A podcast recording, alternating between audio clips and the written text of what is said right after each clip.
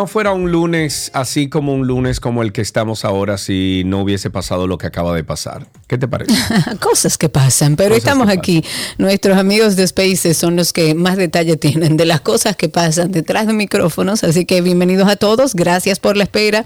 A Celso, a um, Clary, que la veo por ahí. También está Jaque, Annie, Clara Ver, Janko, Ceci. Bueno, a todos, gracias por la sintonía y por la espera. A los ¿Cómo? que sintonizan a través de la 91, también bienvenidos. ¿Cómo estuvo tu fin de semana, Karina? Creo que estuviste en la playa, ¿fue? ¿Qué te vi? Sí, fin de semana Ah, tranquilo. bien. Todavía estoy en la playa, mira. Ah, todavía estás en la playa. Mira qué Exacto, bien. claro, en la vida hay amores vida. que nunca pueden olvidarse. No, como el mío con el mar, jamás, nunca, y Exacto. con mi país.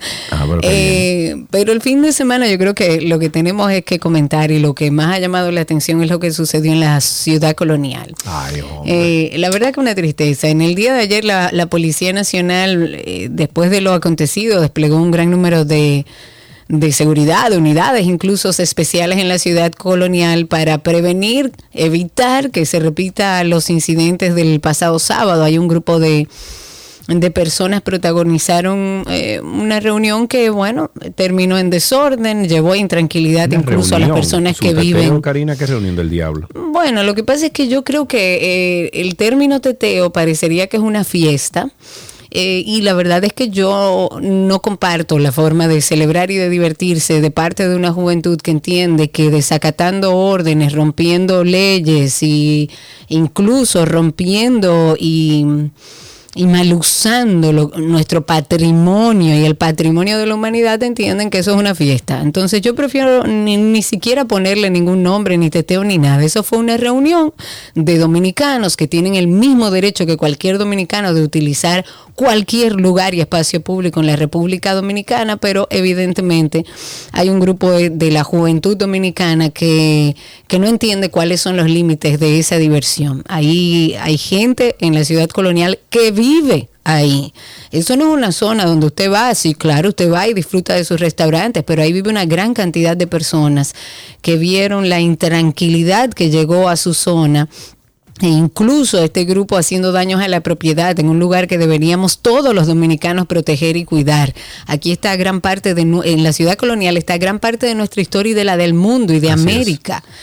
Es triste ver lo que pasa. Estuve leyendo eh, algunas personas que a lo mejor comentan que aquellos que nos eh, incomodamos por ese accionar no vemos que ellos son víctimas y sí pueden serlo, pero eso no, eso puede explicarlo, pero nunca a- no, juntifi- pero no te- justificarlo. jamás te da derecho de tú entrar a un lugar que deberíamos, ninguna manera. considerar sagrado por la historia, por el peso histórico que tiene y por el valor turístico que tiene además. Y Pero que más allá de eso, ese es nuestro patrimonio, por Dios. Y usted puede decir, ah, esas son la gente que están cansada de que, de que los, eh, de que los dejen afuera, de que no le permitan. Pero y ¿pa' es mentira eso? todo eso. ¿Pero para qué? ¿Para eso, quieren entonces? integrarse? Usted puede explicarlo de la forma que usted quiera. Y sí, tenemos una dinámica social que lamentablemente se nos ha ido de control y que hay una juventud que entiende que eso es lo correcto, porque como ahora lo No, único no, que importa es llamar la atención y que te den likes y ganar dinero a costa de lo que sea para exhibirlo, entonces claro, lo que estamos viendo es el resultado de eso, de esa margina, eh, de, de la marginalidad, de la falta de educación. Usted puede explicarlo de la forma que quiera, pero eso no tiene ninguna justificación, absolutamente. Hoy hay un fuerte y en el día de ayer contingente policial que incluyó, señores, hasta patrullas de, los SWAT, boinas grises, Politur, ahí estaba el INSE. Todos los organismos de inteligencia y de, y de seguridad estaban en la ciudad colonial. Hay varios videos que circulan en las redes sociales de este desorden de la noche del sábado, que incluyó personas en estado de embriaguez, entendería uno que es embriaguez, que se subían a los balcones de viviendas privadas, de negocios, orinando y defecando en todos los maceteros Horrible. de la zona. Horrible. Su- se subieron en la parte superior incluso de vehículos que estaban ahí y se paraban arriba de vehículos privados a brincar, a bailar encima del vehículo. Todo este desorden público se hizo mientras supuestamente se estaba celebrando una fiesta de Halloween. ¿Qué? Pero, Ese- qué, pero qué, qué, qué fiesta de Halloween se celebra así, Karina? no, ninguna, ninguna. De ahí, lamentablemente, muchas personas y dueños de negocios que tenían actividades al aire libre y que tenían programadas para el domingo actividades en la ciudad colonial fueron canceladas. Y me parece muy bien. Y los mismos dueños de esos negocios que se vieron afectados son los primeros que deberían prohibir que esa gente entre ahí. Pero, eh, pero me encantaría que venga uno a decir, ah, no, pero que eso es de todos los dominicanos. Sí lo es. Y es mío también. Y de los que viven ahí y quieren vivir en paz y conservar nuestro patrimonio. Lo que pasó ahí es delincuencial. Y más que meter seguridad ahí, yo saldría a buscar al que se, me- al que se subió Claro. al balcón, al que estaba dando que- brinco arriba del están- carro y a todos. A los que están, eh, o sea, a los que están identificados en las fotos y los videos, punto. Y Den ya. un ejemplo, porque ¿qué es lo que vamos a esperar? A que vuelva otra vez ese- esa turba de gente a armar un desorden, porque a eso es que van. No. Bueno, en otro temita, la pregunta de muchos eh, se están haciendo ahora, ¿cómo se aplicará entonces la ley sobre, sobre bienes incautados? Y es que el Instituto Nacional de Custodia y Administración de Bienes Incautados, eh, bueno, el INCABIDE, que fue creado con la ley, con la nueva ley 6023, tendrá a su cargo la administración de los bienes secuestrados, incautados y abandonados en los procesos penales y en los juicios de extinción de dominio, lo que incluye su venta mm, sin subasta en situaciones que sean de urgencia y de acuerdo con el documento promulgado por el presidente Luis Abinader, eh, pues durante el fin de semana, cuando se trate de animales, bienes agotables, perecederos o que ameriten su disposición urgente, el Incavide podrá vender directamente sin subasta a personas físicas o jurídicas. Eso sí, los fondos que de ellos surjan serán preservados hasta que se dé una sentencia final. Esta disposición establece que no podrá participar como oferente ningún funcionario del Estado.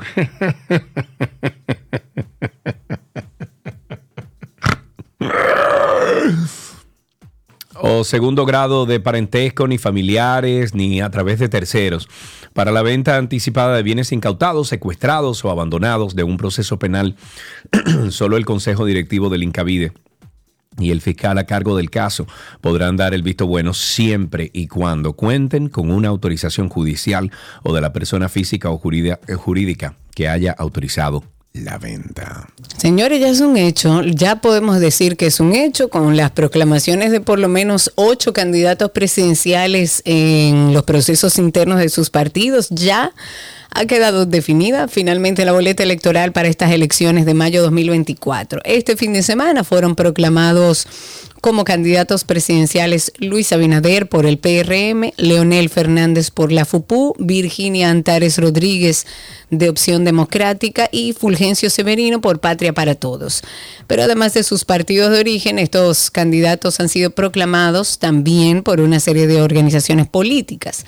De todos, el presidente Luis Abinader lleva ventaja, ya que fue seleccionado como el candidato del PRSC y del PRI, con lo que suman 11 los que han pactado alianzas con el PRM. Y por otro lado está el PRD, la Fuerza del Pueblo y el PLD, que han formado la alianza opositora Rescate RD para llevar propuestas conjuntas en los niveles congresuales y municipales. Sin embargo, cada uno irá en su propio candidato o con su propio candidato en el ámbito presidencial. El PRD ya escogió a Miguel Vargas y la FUPU, evidentemente, a Leonel Fernández. También, entre otras cosas importantes para comentar, las autoridades de aduanas en Juana Méndez, en Haití, han construido eh, una fosa, ahí van a incinerar cientos de cajas, fundas, sacos llenos de mercancías y productos provenientes de la República Dominicana. Qué tristeza ver alimentos entre los que figuran pastas, arroz, huevo, aceite, plátanos, guineo, productos enlatados, todos incautados por esas autoridades luego de que fueran adquiridos por sus compatriotas, o sea, por los mismos haitianos en el mercado fronterizo de Dajabón.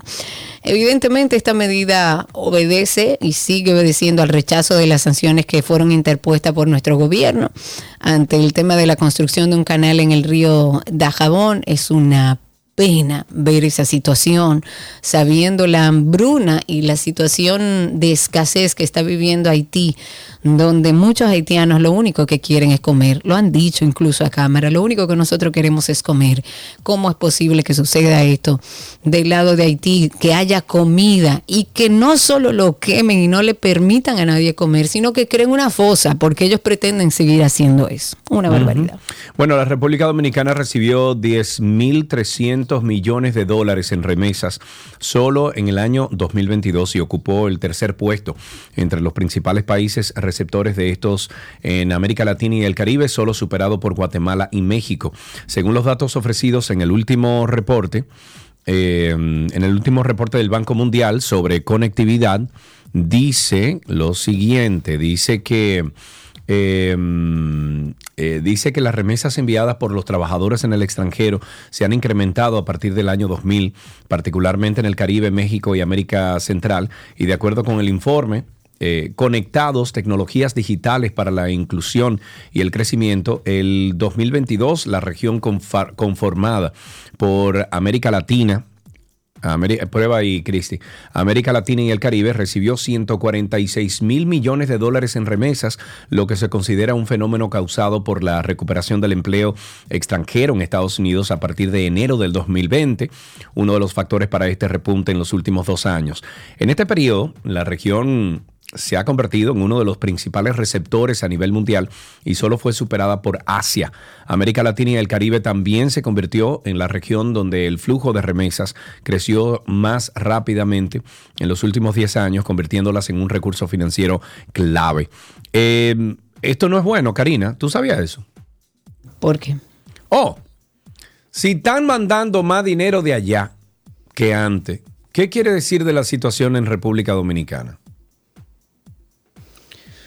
Eh, bueno, se supone o que los familiares habría que ver, ojalá estudiarlo eso, pero o que los familiares necesitan más aquí, y lo, cual no me sorprende porque eh, se ha encarecido la vida.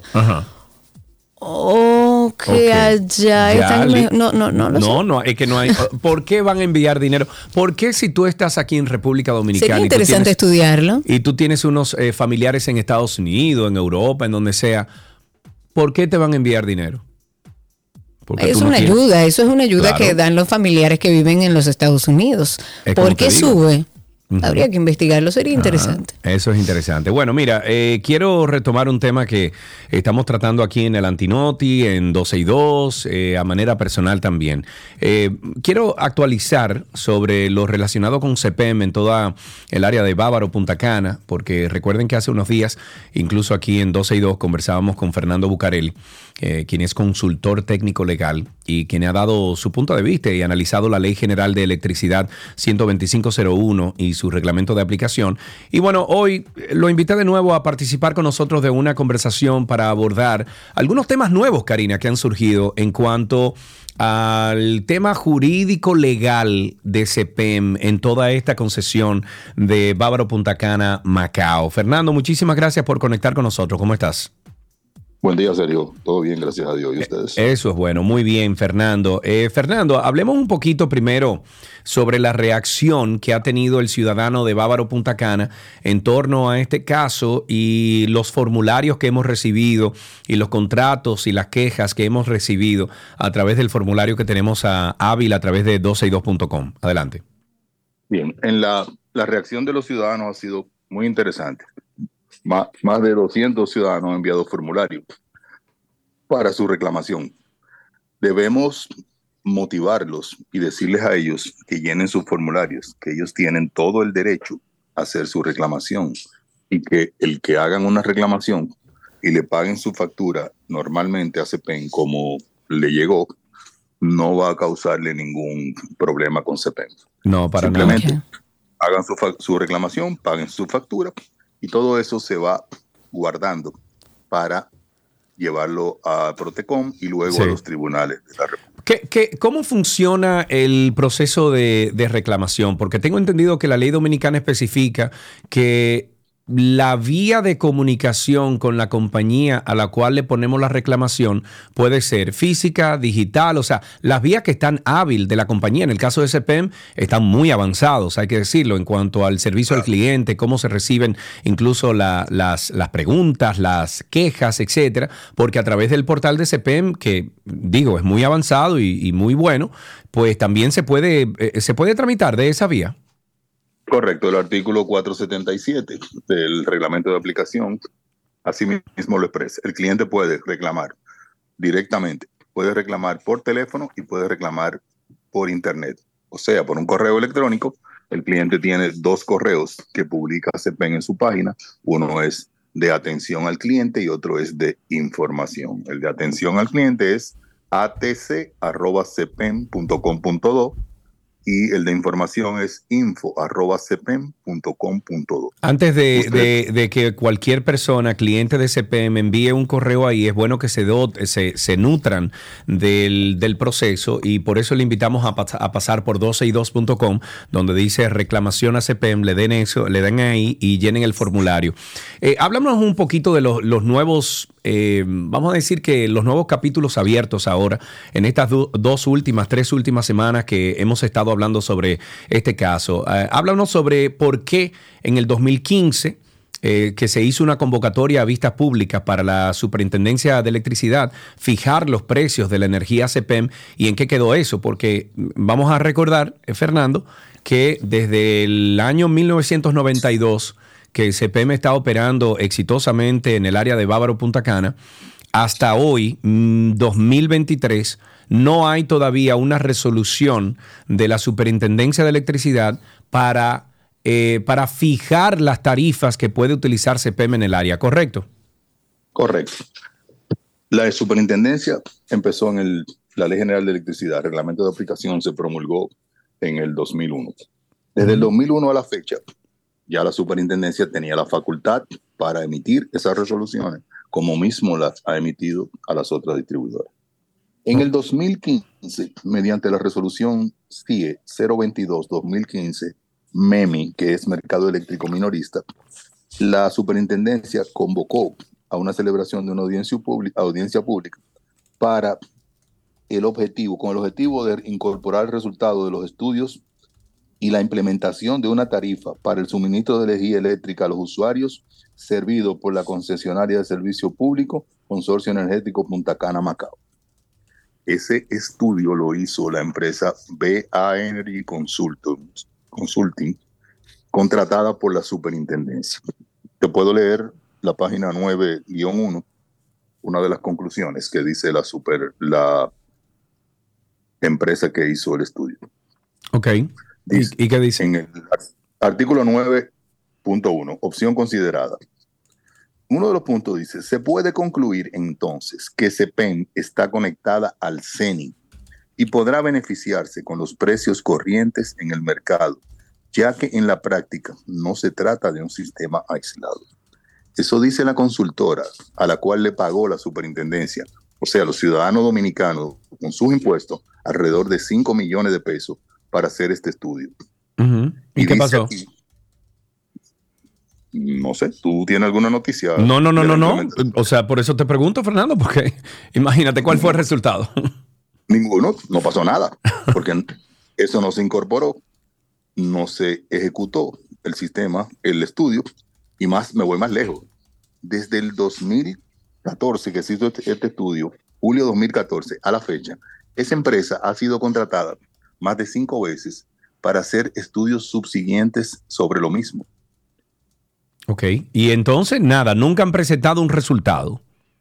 Bueno, los estudios, yo estoy esperando, le solicité a la Superintendencia de Electricidad copia de los estudios posteriores. De este estudio, la Superintendencia, a través de la Oficina de Acceso a la Información Pública y de mi derecho como ciudadano, me entregaron una copia. Estoy esperando las otras Entiendo. para ver qué ha pasado. Porque si tú tienes siete estudios desde el 2014 a la fecha y ninguno, con ninguno de los siete estudios que han pagado deben haber gastado 20, 30, 40 millones de pesos. Sí. Si ninguno de esos estudios ha podido ser suficiente para fijarle un precio a CEPEN, Qué raro. no sé qué vamos a hacer. Qué raro. A ver, de- déjame intervenir, eh, eh, Fernando, y, y te saludo. Karina Larrauri por aquí. Hola, Karina. Quizás, eh, no, es- igual, quizás no estoy tan empapada y enterada de- del tema, pero a medida que voy escuchando, la verdad es que hay cosas que, que me sorprenden. O sea, escuchar eh, cómo se toman eh, decisiones de manera unilateral, si todo esto que ustedes eh, abordan es cierto. Pero me llama un poco la atención también, quizás cosas que veo desde fuera. Primero, una denuncia sobre un caso de retaliación con un cliente por, a quien incluso le suspendieron el servicio. Pero además que, veo que este no fin debe, de semana. Karina, porque la ley dice claro que que no durante, un debe. lit- o sea, durante una reclamación y un proceso legal entre la compañía de servicio y un cliente, no se le puede, Claro que no. se le puede suspender el servicio eléctrico. Porque se ve como retaliación, pero además veo este fin de semana muchas páginas locales de Bávaro atacando a Sergio, diciéndole que está atacando a CPEN porque está abriendo una sucursal de Renza en Punta Cana. O sea, veo también alrededor de esta situación una presión que no me parece normal y que, y que además me genera un poco de temor como el gobierno y desde el Estado no tienen el control sobre esto. Eso es ah, correcto, Karina. Te puedo explicar. Todo lo que está en una factura de una distribuidora de energía eléctrica, ya sea estatal o sea de un sistema aislado, real o supuesto, tiene que estar avalado por una resolución de la superintendencia que emite mensualmente. El día 30 hoy emite una resolución, por ejemplo, de la, la distribuidora X, y ahí fija los precios para los próximos 30 días, del primero de noviembre al 30 de noviembre. Entonces, cuando termine el periodo, la distribuidora te lee y te factura a los precios que la resolución le indicó. Exacto. Sí. Si tú tienes tres, de este, de norte, de sur, el sistema aislado de Pedernales, Puerto Plata Electric y las terrenas, luz y fuerza de la terrena. Si tú tienes, estamos hablando de seis distribuidoras a las cuales por ley le emiten una resolución de precios.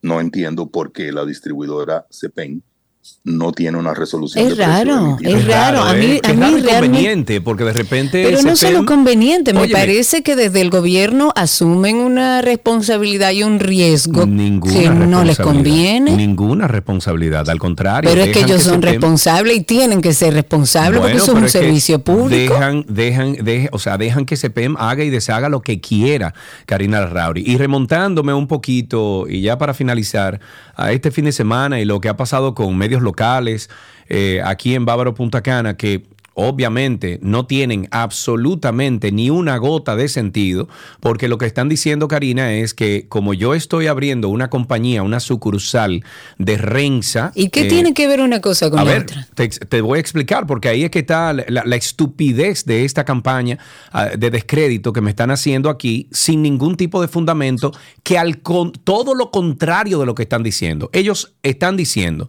en medios locales, están diciendo que yo, mi ataque a CEPEM es porque yo estoy abriendo aquí una compañía para instalación de paneles solares, una sucursal de Renza, que tiene 23 años en el mercado, más de 5 mil instalaciones en, en República Dominicana exitosas. Y entonces, como yo estoy abriendo una, una sucursal de Renza aquí en Punta Cana, yo estoy haciendo este ataque de, de, de eh, a CPEM.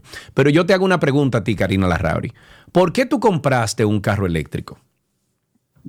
Por muchísimas razones, por un tema dame- medioambiental, dame porque me sale razones. más barato, Ajá. porque me gustó el vehículo. Acabas de decir algo. ¿Te sale más barato que? Claro. El, el- eh, o sea, el consumo que hago en electricidad versus lo que hacía en combustible. El combustible te hace más barato. Entonces, si vamos a suponer, Karina, que de repente el combustible en República Dominicana, la gasolina, el gasoil, baja a 30 pesos el galón, ¿qué tú vas a hacer con tu carro eléctrico?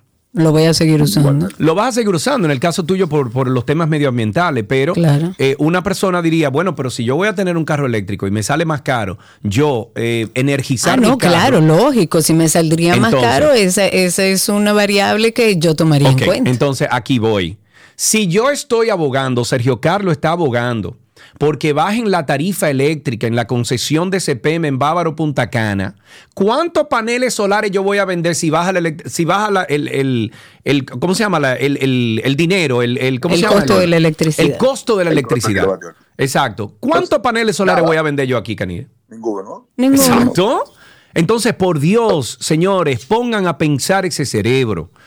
Pongan a pensar el cerebro. Lo que están haciendo es una campaña de descrédito estúpida además, que no tiene ningún fundamento. Eh, hay dos cosas buenas de esto. Primero, que ya se saben cuáles son los medios pagos aquí en, en Bávaro, que se prestan a cualquier cosa que no le dan ni siquiera mente a lo que van a publicar, sino que son como un, un sello gomígrafo que tú lo sellas y le das para adelante. ¿verdad? Y segundo, que me han dado publicidad gratis todo este tiempo. Entonces yo, yo no entiendo cómo que funciona la gente. Fernando, vamos a invitar entonces a la gente a, cumplir con... dime, dime. ¿Me puedes dar 10 segundos? Sí, dale, dale. Mira, eh, yo tengo una carta del 23 de octubre a un cliente de CEPEN, donde CEPEN justifica los aumentos de precios como si fuera una carta que tú le envías a un pana que tú le debes 10 mil pesos. La carta dice, como es de su conocimiento, CEPEN, al igual que los demás sistemas aislados, no cuenta con subsidio de parte del gobierno, por lo que dispone que todos los años para la sede. Este subsidio se eleva a más de 1.800 millones de dólares si las tarifas de la sede fueran mayores que las nuevas, si fueran de la sede. El estudio dice que si se conectaba en ese momento al CENI o a las redes del Sistema Eléctrico Nacional Interconectado, serían hasta un 27% más barata. Pero para terminar, para terminar con esta carta y desmitificar lo que dice la carta, que no habla en ningún momento de nada legal, ningún sustento legal de, ningún artículo. Si tú entras a la, página de la Superintendencia de Valores de la República Dominicana, ahí están publicados los estados financieros de CEPEN, Consorcio Energético Punta Cana Macao y subsidiaria. Estoy leyendo, estado de resultado consolidado no auditado, al 30 de septiembre de 2023. Total de utilidades integrales al, del periodo, septiembre de 2023. 25 millones 934 mil 505 dólares. Eso es en ganancia. Resultados de beneficios, resultados. a septiembre del 2022, 37 millones 486 con 53 mil clientes. Entonces, eso te dice a ti por qué el ataque de un lado a otro. Esos son documentos públicos de la página de la Superintendencia de Valores para que... O sea que CEPEM no puede alegar que está perdiendo al momento de sostener esas tarifas que tiene hoy en día porque si está reportando ganancias de 25, 35, 45 y 50 millones de dólares al año, no puede ser que tiene, o sea, que tiene pérdida por ningún sitio de la matemática. y lo último, hermano, CEPEN habla de subsidios. CEPEN tiene subsidios para la compra del gas natural en su planta de Punta Cana. Pero no solo ahí, CEPEN le compra a una empresa del mismo grupo que se llama Energas, le compra el gas natural, es decir, que gana, es un negocio lineal. Gana la empresa que le vende el gas, gana CEPEN, y en la Sultana del Este, que es propiedad de Jejaina, el gas natural que usa está subsidiado Mira por el Estado Dominicano. Qué lindo. o sea que sí tiene subsidio al final pero claro que tiene subsidio. El sistema eléctrico de luz, y fuerza le compra energía a la empresa generadora hidráulica, la energía más barata. El gobierno sacrifica y le vende toda la energía que consume a 6 pesos y Luz y Fuerza se la vende a los clientes Qué rico. a 15 y hasta 25 pesos el kilovatio. Qué rico. Fernando Bucarelli, muchísimas gracias, consultor técnico legal. Si usted quiere, eh, me está escuchando en la concesión de Bávaro Punta Cana y usted quiere ser parte de esta reclamación masiva que estamos haciendo nosotros, los que vivimos aquí en esta República Independiente, porque parece que sí, que es verdad que eh, en un futuro se va a pedir hasta pasaporte para entrar aquí, usted entra ahora mismo a 12y2.com, 12y2.com y usted llena ese formulario donde dice reclamación CPM, le da un clic, llena ese formulario, nos envía la última factura y uh, será contactado para entonces entregarle o darle la información de la cual estamos hablando aquí y que usted se integre a esta reclamación eh, masiva. Y finalmente, si usted vive en Bávaro Punta Cana y está pagando mucho, ¿verdad? En consumo eléctrico, entre a rensapuntacana.com y bienvenido a que el sol pague por usted. Hasta aquí entonces esta primera parte de 12 y 2. Ya regresamos con mucho más. Todo lo que quieres está en 12 y 2.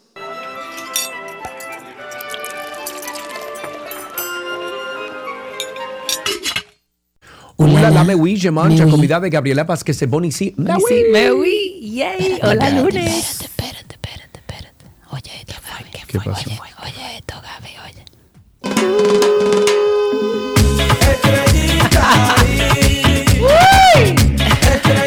Este año es verde, no importa Pero, si perdemos. Karina, si perdieron ayer. Calle. Nosotros Calle. ganamos ayer, entonces la que tienes que poner es la mía. Te no la voy la a tuya. poner porque te quiero nomás. Porque aquí todos somos toros. Aquí todos somos toros. Aquí no hay aguilucho. Aquí todos somos toros. Aquí no hay liceísta. Bueno, señores, empezó la pelota y usted sabe que Gaby es de los toros, yo soy de las estrellas y este año es verde. Pero vamos a la receta. Bienvenida, Gabriela. Gracias. Tenemos que hacer una mezcla entre verde y naranja a ver qué sale.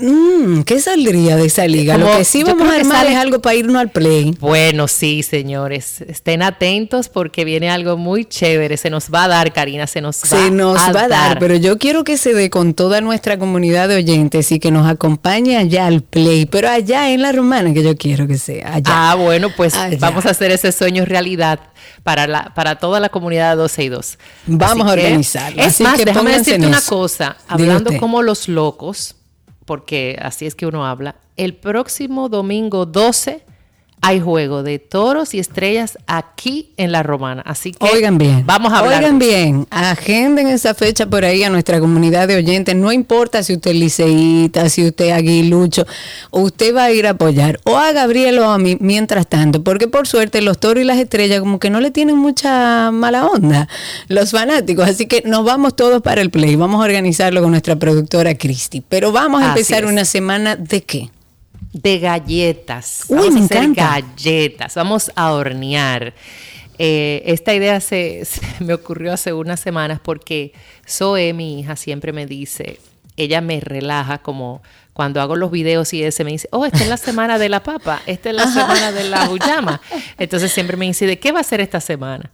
Y un día ella, ella hornea muy bien. La verdad que, que a Zoe se le da bien esa parte, cosa que a la madre no se le da. Exacto. Entonces le digo, ah, Zoe, pero mira, voy a hacer una semana de galletas. Tú me vas a ayudar. Así que eh, Me esta semana estaremos Zoe y yo trabajando con, con galletas eh, en distintas variedades y, y ella se ha hecho bien famosa por, por unas de ah, mantequilla quemada. Así que le voy a, le voy a Yo dar a ella una para de mis sobrinos que probé este fin de semana, Gaby. Le voy a pedir la receta para hacerla al aire. Que tiene como tres o cuatro ingredientes. No tiene ni harina, ni azúcar, nada. Pero yo quiero que tú pruebes esas galletitas.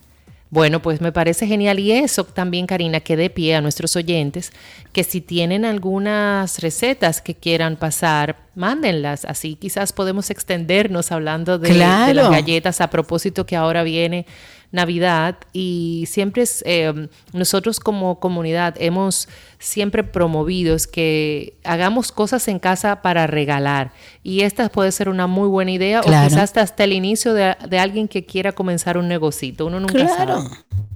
Bueno, pues yo voy a comenzar con las galletas que me salen bien, que están Bien. probadas que me salen bien, que son las galletas de o las chocolate chip cookies.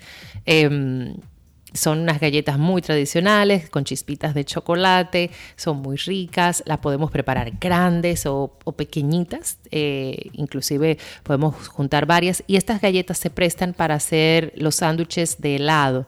O sea, tú puedes tomar dos de estas galletas, pones un, poco de helado en el centro y, haces estos sándwiches y es un postre rico para, para brindar e inclusive las madres que tienen niños pequeños es una, un postre también lindo para preparar con ellos.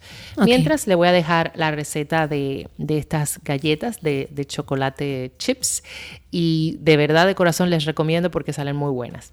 Bien, vamos a necesitar tres tazas y medias de harina, una y un cuarto cucharadita de polvo de hornear y la misma cantidad de bicarbonato de soda. Recuerden que no son iguales. Una eleva y la otra hace que se ponga esponjosa. Por eso es que en muchas recetas usted las va a ver combinadas y en otras algunas que solo se va a utilizar uno. Pero en este caso las dos. Dos cucharaditas de sal. Vamos a necesitar una taza y un cuarto eh, de mantequilla que debe de estar a temperatura ambiente. Eso es alrededor de dos barras y media para que lo tomen en cuenta.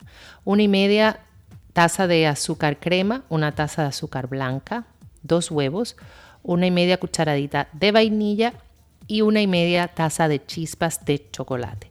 Pueden mezclar inclusive hacer la double chocolate, que sería chispitas de chocolate negro, chispitas de chocolate blanco. O también pudieran agregarle pacanas, que le va divinamente, o nueces. Eh, en este caso, si usted utiliza pacanas o nueces o macadamia, que también le va súper, súper bien, pues vamos a utilizar tres cuartos de taza. Para la preparación lo que vamos a hacer es en un recipiente vamos a mezclar la harina junto con el polvo de hornear y el bicarbonato de soda y la sal. Esto lo vamos a reservar. Aparte, eh, utilizando una batidora de mano eléctrica, vamos a mezclar la mantequilla, que como le dije al inicio, tiene que ser a temperatura ambiente, con las dos, eh, los dos tipos de azúcar, la crema y la morena. Vamos a batir por alrededor de 6 minutos para lograr que esto esté bien esponjoso. Esto lo que va a ayudar es que la galleta quede por fuera crujiente y por dentro suave de mordida. Esto es uno de los truquitos para hacer las chocolate chip cookies. Porque las galletas de chocolate chip cookies por dentro son suavecitas, son esponjosas. Entonces, aparte, vamos a ir agregando a esta mezcla los huevos uno a uno. Vamos a seguir batiendo, luego vamos a incorporar la vainilla y luego entonces vamos a incorporar la mezcla de la harina la vamos a dividir en dos. Vamos a agregar, mezclar y agregar. Usted se va a dar cuenta que como va a estar trabajando con eh, batidora eléctrica, se va a comenzar a poner pesado. Por lo que les recomiendo que a la segunda echada de la, de la harina lo haga ya con una espátula. O puede llegar a trabajar con la batidora eléctrica y después terminar la mezcla con la espátula. Entonces eh, vamos a tener una bandeja con, que pueda ir al horno preengrasada o ponerle el parchment paper o el papel para hornear. Teniendo lista nuestra mezcla, vamos a incorporar las chispitas de chocolate y o los chocolates y o las nueces, pacanas o todo depende. Mezclamos y yo les recomiendo llevar esta, esta mezcla en el todo y bowl por 10 minutos a la nevera. Esto va a ayudar que la mantequilla se compacte un poco y sea más fácil para colocar las galletitas. Entonces luego vamos a colocar en la bandeja, como te había dicho, del tamaño de una cucharada para hacer eh, galletas estándar. Si la quiere más grande, pues entonces la hace obviamente el doble. Claro. Otro truquito es, Cari, también tú armar tu bandeja de galletas y luego llevar a nevera. Puedes hacerla de las dos formas. O armas tus galletas en la bandeja y llevas a nevera por alrededor de media hora aproximadamente. O puedes dejar reposar la masa por unos 10 minutos, 15 como te dije, y luego formar las galletas. Entonces esto lo vamos a llevar a un horno precalentado de 350 grados y vamos a hornear entre 15 a 20 minutos. Lo que buscamos es que los bordes se doren la galleta por arriba no necesariamente tiene que estar dorada, sino que los bordes se doren. Y esto va a ser, como te dije, entre 15 a 20 minutos, tomando en cuenta un tamaño de una galleta estándar de una cucharada. Luego vamos a retirar del horno, dejar enfriar, sacamos de nevera y, a disfrutar. y voilà, ahí tienen una rica receta, primera receta de galletas. Vamos a, vamos a tener una semana completa. Si usted tiene alguna receta que hace en su casa para regalar, para mandar a sus hijos al colegio, compártala, escríbanos a través de nuestra cuenta en Instagram 12 y 2, a través también de nuestra página 12 y 2.com o a través de Twitter. Por ahí puede enviarnos la receta y estaremos compartiéndola también. Gaby, gracias. Un beso enorme, seguimos en sintonía y a todos nuestros oyentes pendientes. Que, vamos algo nos vamos a inventar, que nos vamos, para el play, Sí, señor. Gaby, un beso grande. Chao. Chao, chao. Recuerden seguir a Gabriela Reginato en redes como gabriela.reginato. Y hasta aquí nuestra receta del día.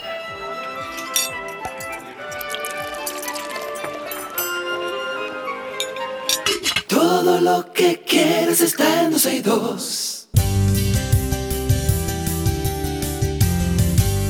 Esta es una conversación interesante. Recibimos en esta cabina a Ángela Ventura. Ella es especialista de mercadeo de Altis y junto con ellas, con ella, perdón, vamos a conocer los detalles de las novedades que nos trae Altis en estos momentos. Ángela, buenas tardes. Hola, bienvenida Sergio. a 12 y 2, ¿cómo estás? Gracias. Hola Karina y a toda la audiencia. Hola, bienvenida. Qué bueno tenerte por aquí, Ángela. Y siempre que vienen por aquí, pues vienen con buenas nuevas. Cuéntanos un poquito de qué se trata todo esto. Bueno, pues en el marco del noveno aniversario de Altis Dominicana en el país, que cumplimos ya ahora en noviembre, pues estamos comunicando y dando a conocer lo bueno que, tene- que, estamos trayendo junto con otras cosas. Pues Muy en bien. esta ocasión vamos a conversar un poco sobre el incremento en la velocidad de los clientes de Internet de fibra que estamos realizando desde ya y sobre un nuevo plan que lanzamos que se llama Todo Altis. Ok, vamos entonces por donde empezaste tú, por el aumento de la velocidad, del ancho de banda y velocidad eh, de los clientes. Cuéntame cómo llegaron ustedes a, a esa, a, esa, a ese regalo, porque en, reala- en realidad es un regalo. Sí, y segundo. ¿cuáles son los clientes que reciben este, este regalo? Sí, claro. Mira, tú sabes que de nosotros desde el 2014, que ya lanzamos 100 megas, ahora hasta el 2023 ya vamos por 1000 megas. Wow. Entonces, en ese gran universo, y claro, desde antes traíamos otras velocidades, ya tenemos disponible para nuestros clientes pues una gran variedad de velocidades según la necesidad del cliente y sus y sus realidades. Pues con esta ese regalo tal cual tú comentas, porque no tiene ningún costo adicional, es totalmente nosotros lo vamos a hacer para los clientes y es permanente. El cliente no tiene que hacer nada, no tiene que acercarse ni llamar, sino eh, pues va a recibir su aumento. Y quienes lo van a recibir son clientes que tienen desde un mega hasta 200 megas. Por ejemplo, un cliente de un mega va a subir a 5, Wow. o uno de 10 a 30, Ok. y así por el, así eh, sigue vamos a decir subiendo 25 75 Sí, hay una, hay 50, una 100. escala de acuerdo a la conexión que Exactamente, tienes. y el bueno ya el, el de mayor velocidad 200 va a subir a 300 Entonces se mantienen los mismos precios de Sí. esos paquetes que esos clientes eh, cuando abrieron su cuenta, ¿verdad? De internet, se mantienen los mismos precios, lo que aumenta es la velocidad. Exactamente, mismo precio y bueno, ya el cliente lo que va a recibir es más beneficio porque va a tener más velocidad para hacer más cosas con su internet. Me preguntan aquí o me, me dicen, por favor, pregúntale a Ángela si sube tanto el download como el upload. Sí, dependiendo de la velocidad que ve el cliente, en- si su download, si su up era menor y pasa a una velocidad que tiene uno mayor, entonces sí, sí le sube, pero dependiendo de hacia dónde va. La escala, o sea, respetando la escala. Exactamente, exactamente. Por ejemplo, 50, ahora es 50-10, va a 120. Oh, ok. O sea, O que aumenta en 10 depende- también el upload, Exactamente. la subida. Depende de, de cuál es la velocidad que estamos y a cuál vamos. Ok. Pero sí, excelente Y- pregunta. De todas formas, hay más información en nuestra página web. O sea que cualquier cliente o que aún no es cliente quiere ver información, pues pueden entrar al tis.com.do. Háblanos entonces de los paquetes ahora que incluyen todo lo que uno necesita desde una compañía de teléfonos. En este caso tengo entendido que ustedes van a combinar en una sola factura el teléfono celular, el teléfono de la casa, el internet, el cable, todo. Exactamente, sí. Aunque ya proveíamos de todos esos servicios a nuestros clientes, pues ahora lo que estamos haciendo es creando unos planes donde tienes todo junto con un solo precio, una sola factura y además beneficios adicionales, que es lo más interesante de estos todo Altis. ¿Por qué? Porque en tu móvil recibes más gigabytes para poder navegar más tiempo y también en el internet de la casa, pues entonces tienes más internet también. Tienes aumento de velocidad en el internet y más gigabytes en el móvil. Aparte de ya los otros productos y servicios que también incluye la combinación. Además de esto, como queremos que todo esté unido junto, pues puedes incluir un internet móvil, que es lo que se conoce como el MIFI, y en estas facturas y en este servicio, si lo incluyes, recibes un 40% de descuento en la renta de ese internet móvil. Pero además, si incluyes otros móviles, por ejemplo el de tu hija, de tu hijo, de tu esposo o de tu esposa, en esa misma cuenta, pues reciben bonos adicionales esos móviles. De No, gigabytes, pero muy bonos bien. adicionales de data. Claro, muy bien. Entonces, eh, ¿dónde podemos conseguir más información sobre todo esto, Ángela? Sí, claro. Pueden entrar a www.altis.com.do, cualquiera de nuestras redes también, Altisdo en Instagram, Altis Dominicana en Facebook, y ahí van a encontrar información sobre todo esto. Excelente. Bueno, pues Ángela, muchísimas gracias por visitarnos en el día de hoy. Estuvimos conversando con Ángela Ventura. Ella es especialista de mercadeo de Altiz y con ella estábamos conociendo dos cosas importantes. Primero, que el, cliente que tenga fibra con Altiz le aumenta la velocidad con el mismo precio que paga ahora mismo. Eso es muy bueno. Y segundo, que ya tú puedes hacer un, un paquete total de todos los servicios que te pueda ofrecer Altiz en una sola factura. En una sola factura. Para más información, y en redes sociales arroba altisdo y altis dominicana. Hasta aquí esta conversación interesante.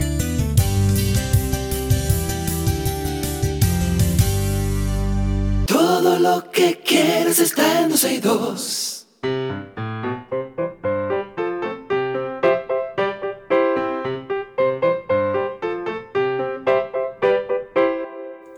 Suena siempre la cancioncita, esa que le dice a nuestros niños que estamos aquí esperándolos para hablar con ellos. 829-236-9856. 829-236-9856. Ahí tenemos a Sara Raquel en la línea. Buenas tardes. Hola, Sara Raquel. ¿Cómo estás? Hola, buenas tardes. ¿Estoy bien? Muy bien, qué bueno, jovencita. Eh, pregunta, Sara, ¿usted salió ayer a buscar eh, dulces a la calle? ¿Cómo? Es que si salió celebrando, no, lo que pasa es que aquí a mí me tocaron la puerta ayer, yo diría que 10, 12 veces. Ah, no, pero tú saliste bien, en mi casa ese timbre sonó muchas veces. Bueno, entonces Sara, ¿no celebraste el, Halloween? No. Ni en el colegio, ni siquiera. No, no celebramos eso. Muy no bien, no hay problema, no hay problema. Mira, Sara, ¿y qué aprendiste en el colegio esta mañana?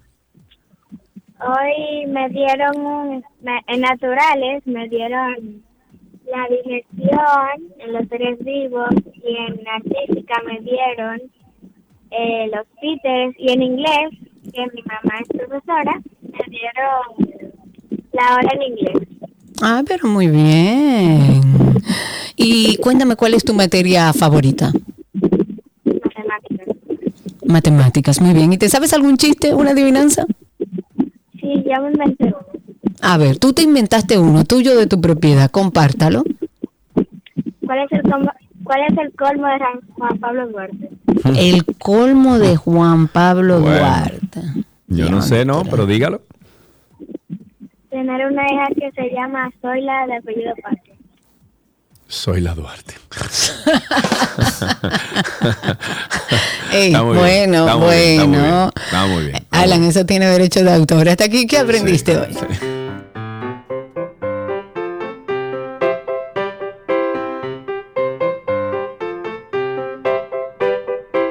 Todo lo que quieres está en dos.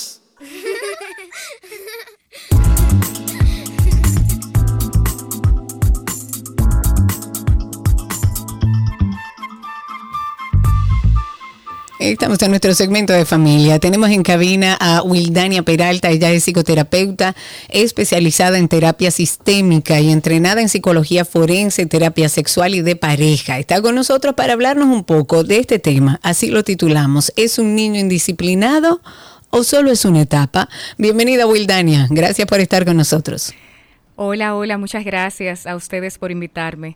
Siempre feliz, contenta de poder compartir esta, este tema, este escenario con ustedes y qué bueno que hay muchísima gente que va a poder favorecerse de la información.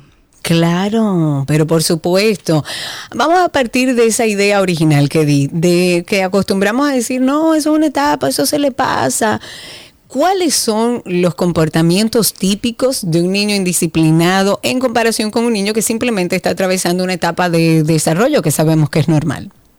Bueno, los comportamientos, como tú muy bien has dicho, van a depender de, de la etapa, los identificados como problemáticos o, o indisciplinados o como propios de, del sistema de desarrollo. Principalmente en la etapa eh, preescolar, que es la primera infancia, los niños emiten comportamientos que para los padres son muy desbordantes, como por ejemplo el llanto, el llanto recurrente, el, el hecho de no querer obedecer a la persona que tiene la autoridad, al cuidador, al padre, y también eh, esta conducta que tiene eh, que ver con estar todo el tiempo queriendo hacer cosas que son contrarias a lo que, a lo que se espera según la, la crianza que se le está, que se le está dando. Esto en la primera infancia. En la segunda infancia o en la etapa escolar, entre los 6 y los 9, 10 años, los niños muchas veces reclaman mucho y de las conductas que estoy hablando, estoy hablando de las esperables de acuerdo al, al sistema de desarrollo, exactamente a la edad. En la etapa escolar, Vemos a los niños reclamando mucho eh, su proceso de identificación, tienen a veces una conducta negativista eh, que desafía los conocimientos del padre o muchas veces tienen cuestionamientos de, de las órdenes que se le dan.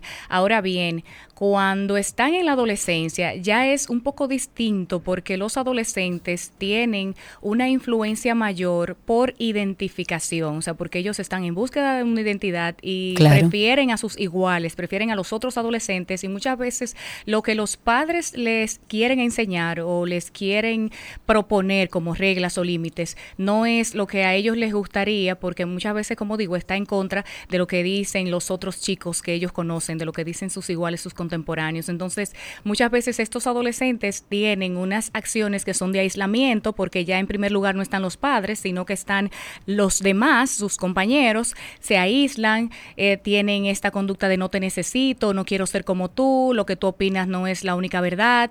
Y, y muchas veces esto es considerado por los padres como un ataque. Entonces, ¿qué pasa con cada una de estas etapas?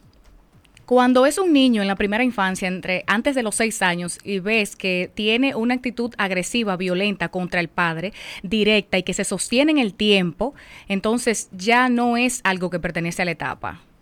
Es una falta de, de de lineamiento. el niño que... De límites. Exactamente, una falta de límites, una falta de, del padre en el proceso de acompañamiento y una influencia muchísimo mayor de, de otros aspectos sociales que no, que no es la de, la de sus primeros cuidadores. Entonces, cuando es, cuando se tiene que notar un, una alarma o se tiene que abrir una alarma, encender una alarma cuando estas conductas se sostienen en el tiempo y no son moldeadas por el sistema de, crianza o el sistema familiar, cuando ya no se respeta en ningún momento la autoridad o la jerarquía y cuando el sistema emocional ya está totalmente alterado, una desregulación constante y, y completa, entonces hay que prestarle mucha atención a eso.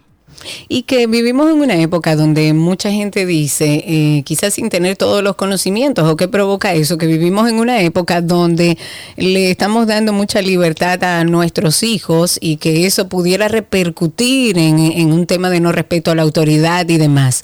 Pero vamos a tratarlo de una manera más específica. ¿Cuáles son los factores familiares o los factores ambientales de lo que tú hablabas que podrían contribuir no a una etapa normal del desarrollo del niño que está en proceso de descubrirse, sino a la indisciplina de un niño o una niña? Bueno, estos factores tienen mucho que ver con el sistema de aprendizaje. Lo que muchas personas no comprenden, y voy a tratar de allanarlo un poquito para que se, se entienda mejor, es que todas las conductas son producto de un sistema de aprendizaje. Los seres humanos nacemos con unos recursos específicos de adaptación que, que están verdad ahí neurológicamente establecidos. Sin embargo, en, cuando nosotros empezamos a tener contacto con el entorno, con los cuidadores, con la iglesia, con la escuela, con el barrio, nosotros vamos a, ir adquiriendo información que va también moldeando recursos secundarios de adaptación. O sea, nosotros vamos adaptándonos al entorno en el que vamos formándonos. Entonces, ¿qué pasa? Que hay conductas, hay conductas que los papás empiezan a normalizar desde que los niños son pequeñitos que no, que no son eh, normales. Por ejemplo, eh, los niños aprenden por condicionamiento. Esto quiere decir que van asociando. Si yo hago esto y me trae esta consecuencia o esta respuesta, entonces yo lo voy a querer repetir. Si cada vez que yo lloro, altero el sistema emocional de mi papá o de mi mamá, si cada vez que yo eh, grito, cada vez que me subo a una silla, eh, lo que hago es alterar el entorno Y cuando hablo de alterar, hablo de que las personas que están ahí se exacerban, o sea, y comienzan a, a gritarme, comienzan... eh, estoy creando un impacto, una influencia en esas personas. Entonces, esa consecuencia va a hacer que la conducta se vea reforzada y se repita. Entonces, los niños van a ir repitiendo conductas que le van a traer consecuencias o que van a tener estímulos para ellos que son favorables o que les gusta. Entonces, ¿qué Claro, pasa? por ejemplo, si cada vez que yo lloro y lloro y lloro, llamo la atención de mi papá o de mi mamá y así es como eh, eh, reaccionan frente a cualquier pedido o cualquier situación, pues bueno, yo voy a aprender que de esa manera puedo llamar la atención de mis padres. Exacto, y entonces lo malo no es llamar la atención, eso quizás porque hay una como una nébula negativa con respecto a la atención, oh, es que quiere llamar la atención y, y se entiende como que, que el niño necesita te- atención es algo malo, sino que No. levanta, levanta un sistema emocional que es provechoso para él, eso le genera poder. Si estamos hablando de un niño de 7 años que está buscando eh, identificarse y que para identificarse, para poder ir for- formando este yo, lo que quiere es generar un impacto en su entorno y cada conducta que, que emite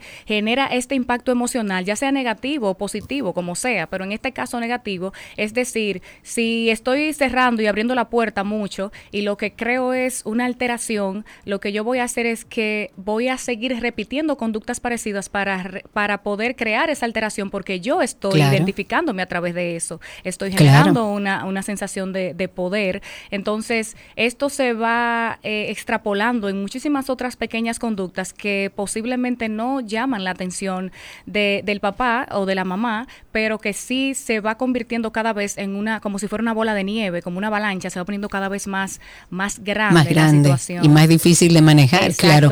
claro. Adelante, adelante. Entonces, te contaba que este sistema de condicionamiento, de conductas que van generando otras y de, y de conductas que a través de las consecuencias, yo creo muchísimo en las consecuencias, no en el Yo castigo, también. sino en las consecuencias. El sistema de consecuencias va moldeando conductas que van a operar de determinada forma en, en la persona, en este niño, porque los niños son personas pequeñas que tienen un cerebro que está formándose, que están aprendiendo todos los días. Entonces, dependiendo de las consecuencias que el niño va eh, adquiriendo o va teniendo de sus conductas, entonces va a ir eh, quizás aumentando esa conducta o eliminándola de, de su vida. Entonces resulta De acuerdo que a cómo veces- nosotros lo manejemos. Exacto, de acuerdo a cómo los padres lo, lo van manejando, nosotros como padres. Exacto. Estamos hablando sobre el tema, ¿es un niño indisciplinado o solo es una etapa? ¿Cómo sabemos la diferencia entre una cosa y otra? Estamos hablando con Wildania Peralta, ella es psicoterapeuta especializada en terapia sistémica, entrenada en psicología forense, terapia sexual y de pareja. Si ustedes tienen preguntas, este es el momento. 829-236-9856 y a través de Twitter Spaces. Volvemos con el tema. ¿Cuáles serían, para ir dejando algunas herramientas, Wildania, cuáles serían las estrategias que sean efectivas, que se puedan implementar en el hogar para fomentar la disciplina y el comportamiento positivo en los niños? Bueno, para hablarlo de forma general, eh, la comunicación, la comunicación es importante. Indispensable. Exactamente, la comunicación efectiva, la validación y el reconocimiento de ese pequeño ser humano en desarrollo, la capacidad de apreciar a esa persona y dirigirte a ella con respeto y con un afecto que se note y la capacidad de combinar la autoridad, o sea, la posición de jerarquía con el, el amor incondicional hacia esa persona. Que la persona te reconozca a ti como otra persona guía y que esta, esta guía y este acompañamiento lo, también lo, lo, lo introyecte como seguridad como una fuente de seguridad, Sí. no como una eh, persona punitiva, no como una persona que amenaza, no como porque lo que pasa es que los padres en, el sistema de crianza elaboran un sistema también o unos recursos específicos educativos que los alejan emocionalmente de sus hijos y Que esta- le tienen, en vez de respeto, lo que le tienen es miedo.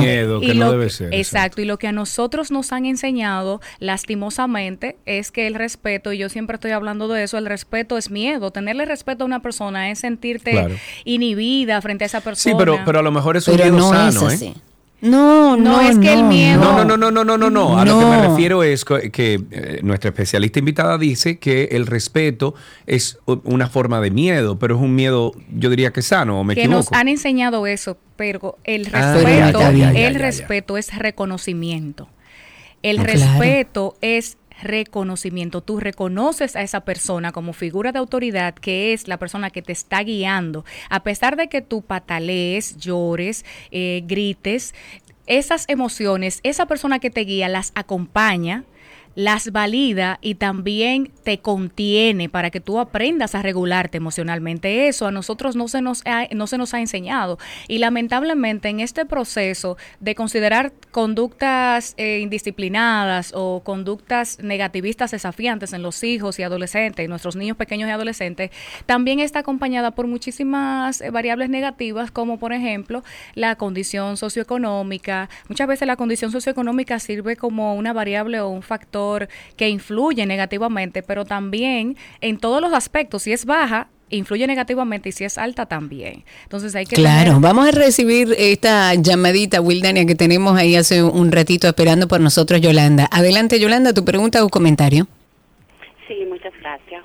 Bueno, sucede que yo tengo una persona alrededor, am, tiene una niña de 13 años, entonces la han llevado al médico desde pequeñita.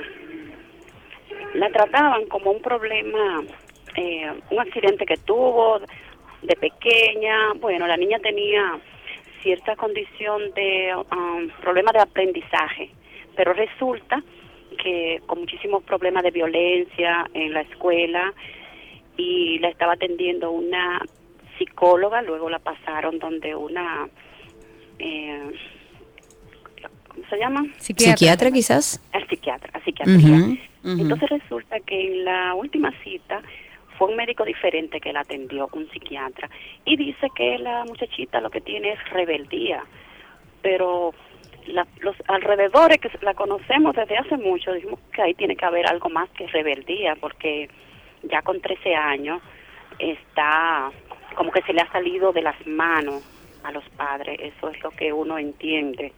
Ujú.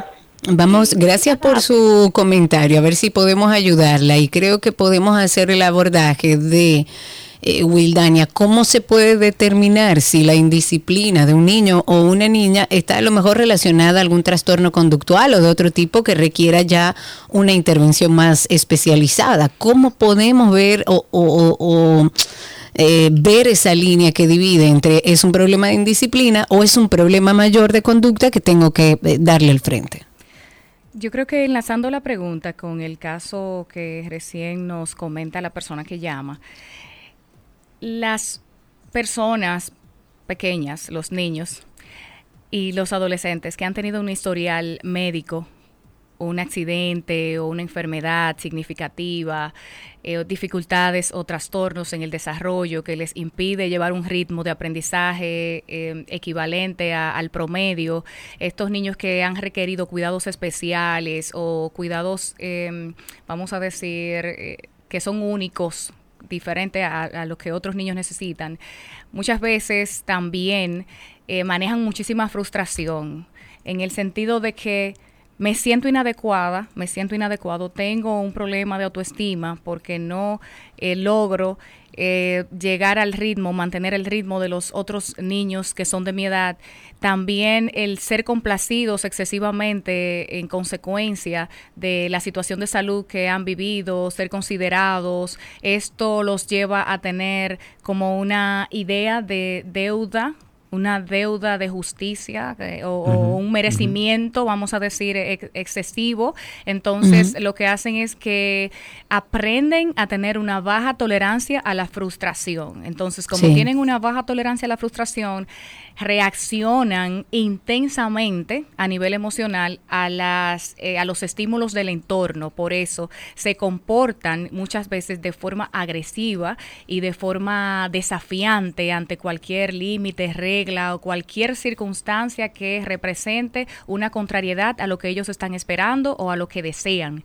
Entonces, eh, por ahí podríamos identificar que si la conducta desagradable o indisciplinada, eh, faltante de, de cumplimiento de reglas o límites que se le establecen, está sostenida en el tiempo y ha atravesado todas las etapas de desarrollo, entonces tiene que prestarle atención y tienen que buscar ayuda hasta que encuentren un especialista que no solamente evalúe lo que ella tiene, sino también lo que le pasa. O sea, si, si tiene una situación neurológica de base, si tiene una situación de salud de base, entonces evaluamos e intervenimos eso. Y si tiene una, si, si lo que le pasa también pertenece al, al sistema emocional familiar, al funcionamiento eh, de crianza de la familia, entonces también vamos a, a intervenir sobre eso con el especialista del lugar. Entonces la, la sugerencia es que, que no se queden con una sola voz o con una sola eh, conclusión, sino que busquen hasta que puedan encontrar una, una salida en este sentido, porque creo que todavía con 13 años, que es una adolescente en la etapa primaria de la adolescencia, pues puede encauzarse de una manera Claro. más De positiva. mal camino, claro. Muy bien, bueno, pues muchísimas gracias por esta conversación, gracias por todos los consejos y a ustedes, nuestros amigos oyentes, ojalá que se hayan llevado algo muy bueno de parte de Wildania Peralta. Ella es psicoterapeuta especializada en terapia sistémica, en- entrenada también en psicología forense, terapia sexual y de pareja. Para más información y para seguir esta conversación con Wildania, arroba wildania.peralta. Wildania, muchas gracias. Gracias a ustedes. Hasta aquí familia en 12 y 2.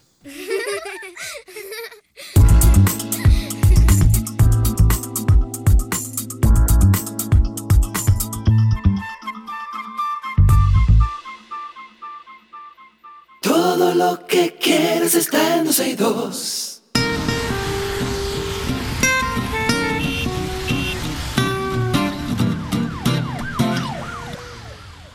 Estamos está- ya en tránsito y circo. Ustedes pueden empezar a llamar al 829-236-9856. 829-236-9856. Cuéntenos cómo anda la calle, qué ven, qué ven. En este momento, ¿qué, ven? están viendo? ¿Qué ven ahora ¿Qué mismo? está pasando en este momento? Oh, Los que andan ¿qué manejando. 829-236-9856. Y a través de Twitter Spaces, recuerden que por ahí estamos también en vivo. Eh, Nos buscan como 12 y 2 y también pueden participar con nosotros por esa misma vía. Claro que sí, 829-236-9856, 829, veo, veo que ves, eso dijo Chiqui. 829-236-9856. Bueno, pensiones a niños huérfanos. Una comisión de la Cámara de Diputados analiza un proyecto de ley que sugiere dar una pensión extraordinaria a los menores de edad que quedan huérfanos como consecuencia de los feminici- feminicidios. La idea eh, es reducir el trabajo infantil y la carga económica familiar. Esta propuesta ha sido depositada por la diputada Magna, eh, Magda Rodríguez y busca establecer un mecanismo en el que el Estado dominicano provea de una pensión equivalente al salario mínimo a cada niña o niño huérfano producto de un feminicidio.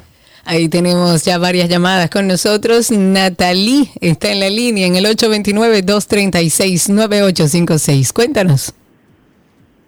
Hola, hola, ¿cómo están? Hola, Eh, Natalie. Bueno, mi comentario, mi comentario es de algo que hablaron hace un ratito con respecto al aumento de las remesas Sí. Sí, eh, al país.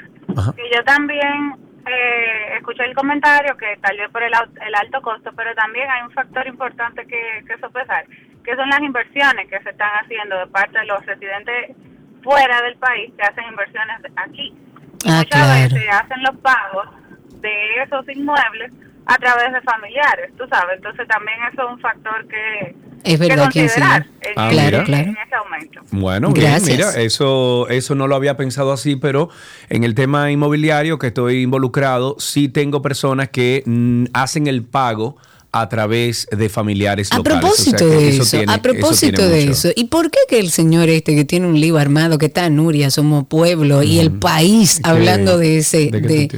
Indiscar y un grupo de personas, de dominicanos, y muchos, y lo recuerdo porque hay muchos dominicanos que viven fuera del país, que invirtieron ahí y que eso, tú no has visto eso, pero Ah, tú- pero lo de Nuria de lo que Nuria, sí. claro que sí, yo lo vi. y eso, o sea, dime, No, ¿Por qué lo que ese señor no se está de detenido? Y con Nuria tú no te pones de gallito. Pero perdón, lo que digo es, ¿por qué las autoridades no han iniciado, no Mm. han dicho nada sobre eso? Vamos a ver, tenemos ahí a Jaime en la línea, 829-236-9856. Cuéntanos, Jaime, ¿cómo estás? Bien, ¿cómo están ustedes? ¿Todo bien? ¿Todo bien? No, yo llamé hace un par de meses ya, eh, digamos que reportando, por así decirlo, La intersección de la avenida Luperón, que tiene cuatro carriles de ida y de vuelta, con la avenida Nacaona, de Aca- Anacaona no, sí, Anacaona, sí, en Mirador del Sur, no tiene, no hay semáforos, entonces pasan vehículos pesados por ahí, imagínense, una, una avenida de cuatro carriles y a veces a alta velocidad. Claro. Entonces, sí, hace falta ya, no no para ayer un, un semáforo. Ese es mi comentario, que tenga un buen provecho. Muchísimas Excelente. gracias por llamar, Gracias, igual. validísimo su comentario. Tenemos también en la línea a Edinson, 829-236-9856. Edinson, adelante. Buenas, tar- buenas tardes, Karina, Sergio. ¿Cómo Saludos. están?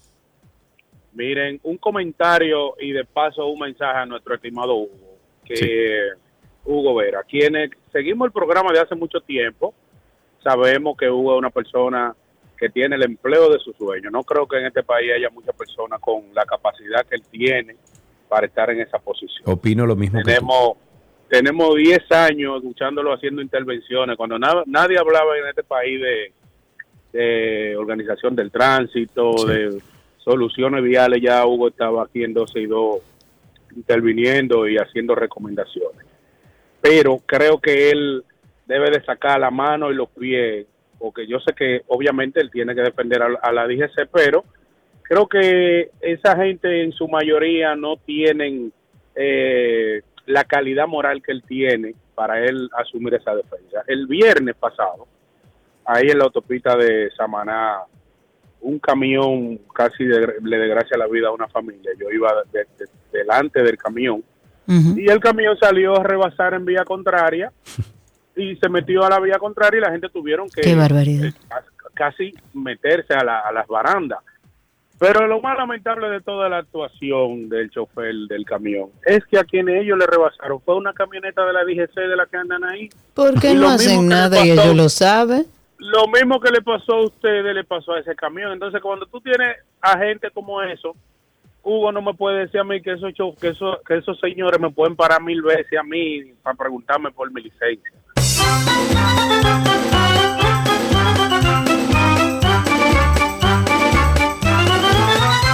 Tenemos a Raúl en la línea. Buena- buenas tardes, Raúl, adelante. Buenas tardes, Sergio y Karina. Eh, quería comentar lo del incidente rayo Luring que hubo en la zona colonial. Hay que poner el término gringo, tú sabes que esa celebración viene importada. Y nada, Tú no estaba eres bueno, Raúl, lloviendo. oíste. Yo no sé si te lo han dicho, pero tú no eres bueno. no, Nada más te lo digo. sé, lo sé. Dale, dale, dale. Pues sí, estaba lloviendo aquí los comentarios y esta situación que se dio porque cierto señor influencer había ofrecido 200 mil pesos en ese lugar para que lo encuentre. Eso es como, qué sé yo, Karina, que es la que más tiene poder económico, le diga a ustedes ahí en la Oye. 91, a, Chic, a Chiqui, a, a, a Cindy, a Alan, hasta doña Besabel, hasta don Pedro María Santana. Yo dejé 200 mil pesos aquí agachado, que el que lo encuentre de él. Imagínense, ¿qué, ¿qué es lo que va a pasar? Y, estamos hablando de gente educada, seria, que yo sé que se van a comportar, pero imagínense, van a voltear los cajones, van a buscar esos 200 mil pesos como sea. Y lo malo, que el señor Santiago Matías ahora no es Santiago Matías, es Santiago Pilatos.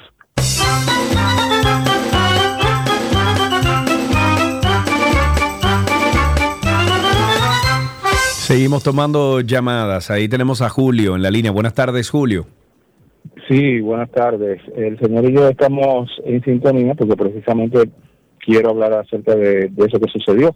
Ok, adelante. Resulta que no me voy a ir ya por, por lo, lo que él ha dicho, pero sin embargo nosotros vimos lo que aconteció en el Congreso de los Estados Unidos, que a través de video, lo que, de los videos que había, se consiguieron a las personas y se imputaron a muchas de ellas. Entonces, el tema aquí es que no hay consecuencia para nada.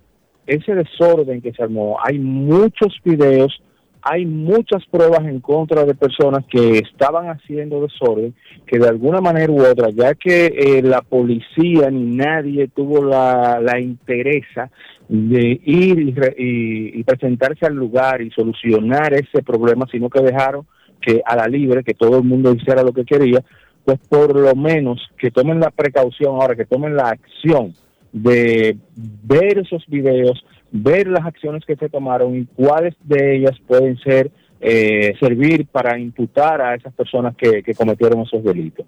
Buenas tardes. Buenas tardes. Estamos 829. Perdón. no, no, iba a decir que estábamos hablando tú y yo, Karina, eh, anteriormente de que ahí, hay los videos, ahí están los videos, la foto y todo. Por lo Yo menos salí- yo los salí- que están salí- identificados ahí, que lo agarren. Punto. Claro, porque es que no puede quedarse en, ah, ya mandamos la seguridad, porque entonces vamos a estar en el, en esta, en este relajo permanentemente. Tengo a través de Twitter Spaces, no sé si tienes alguien ahí en teléfono, pero en Twitter Spaces tengo a Alejandro. Adelante, Alejandro, cuéntanos cuál es tu opinión. Estamos en tránsito y circo. Alejandro, recuerda que debes em, darle al microfonito para que podamos escucharte al aire. Te doy unos segunditos más, a ver si puedes hacerlo. Adelante. Buenas, buenas, ¿me escuchan? Bien, sí, Buenas tardes, ¿cómo están? muy bien. Qué bueno. em, quisiera que el, el tema de las instituciones financieras, los bancos y eso, ya que estamos tan adelantados con el tema del, del no contacto con las tarjetas de crédito y eso, eh, sería bueno que empiecen Uy, te a perdimos. hacer una campaña de concientización a los comercios para ver si, si no sé, si no sé, si yo como usuario no tengo que pasarle mi tarjeta de crédito al, al cajero, porque eh, precisamente esa herramienta de no contacto es para, para eso, para que Claro. Yo vaya al punto de venta eh, por mi propia mano, ¿verdad? Y pasar y colocar mi tarjeta eh, frente a- al aparato para que sea procesada. Claro. Pero es muy mal gusto que a veces tú no sabes esa persona el, el cuidado que tiene con su mano y eso. Tú tienes que pasar tu tarjeta para que vuelva y te la devuelva. Entonces, como que no hace sentido que la tarjeta y el verifón, eh, o bueno, el punto de venta tenga esa funcionalidad y no se utilice como debe.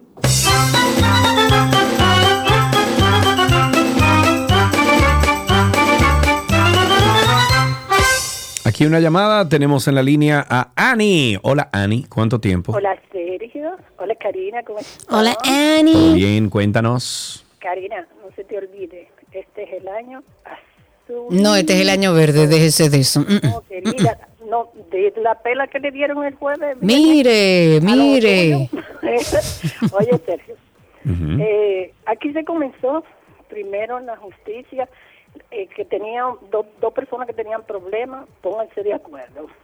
Después vino una excusa pública y por eso es que están estas vainas así. Eso no es más eso, si no hay consecuencias.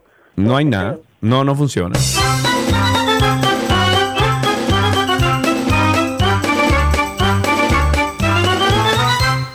829-236-9856. Ahí tenemos más personas en Twitter Spaces. Stanley está con nosotros en Twitter Spaces. Habilita tu micrófono, amigo. Cuéntanos. Estamos en tránsito y circo. Hola, ¿cómo están? ¿Me escuchan? Muy bien. Me alegro. Yo quería hablar de lo que dijo Hugo. Yo creo que se está malinterpretando. Tal vez la forma que lo dijo no fue la mejor forma, pero realmente un AMET, si te, si te para para preguntarte si llevas tu licencia, es una, eh, ¿cómo se podía decir? Es una razón válida, porque hay muchos choferes en la calle que van transitando y no andan con licencia. Entonces, si te paran y te preguntan por tu licencia, es una razón válida, digo yo. Sí, claro, pero nadie ha dicho lo contrario. Lo que pasa es que cuando te paran para hacer una revisión normal Imaginemos que sí, que todos tenemos que aceptarlo, pero tienen que ser todos. No, O sea, usted no me puede parar a mí para hacerme perder el tiempo, para decirme que le muestre todos mis papeles, para decirme que usted está trabajando bajo el sol mientras le está pasando un motor encima de una acera, Cari. sin casco, un vehículo pesado que Claro. maneja como le da la gana y donde le da la Pero gana. como quiera, eso no es sostenible, porque imagínate que ahora lo- a los eh, oficiales del Intran se le diga, mira, para a quien tú quieras, cuando tú quieras y revisa los papeles. usted. ¿Tú sabes, tú sabes Bandera cómo eso entorpece el flujo vehicular en una ciudad?